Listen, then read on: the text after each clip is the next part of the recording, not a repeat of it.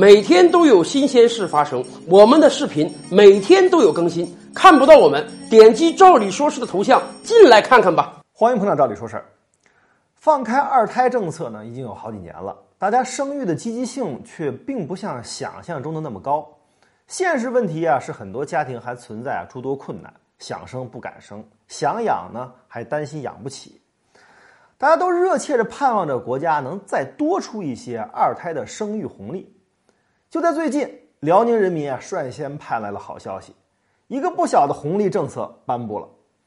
在七月二十九日，辽宁省十三届人大常委会第十二次会议上听取审议了辽宁省人口与计划生育条例的修订草案。虽然是个修订草案，但是就大家关心或者指待解决的问题，这个草案提出了有效的解决方案。首先，一个就是经济压力问题。相信大家都是感同身受，生育二胎，大家最希望得到的就是减轻负担，尤其是经济负担。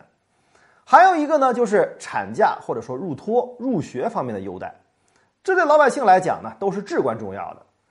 修订草案提出，提倡一对夫妻生育两个子女，对于打算生育两个以内子女的呢，就不用再审批了。当然了，再婚夫妻婚前生育有啊一个子女的，婚后呢又生育一个子女。经批准啊，还可以再生一胎。家事国事天下事，尽在照理说事。还不订阅？还不订阅？赶快订阅！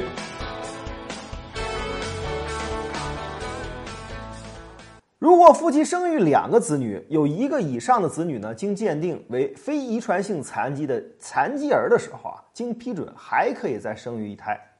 大家看。辽宁作为人口外流比较严重的省份，已经意识到鼓励生育的重要性，并且呢，也把鼓励的具体方法落实到了细节。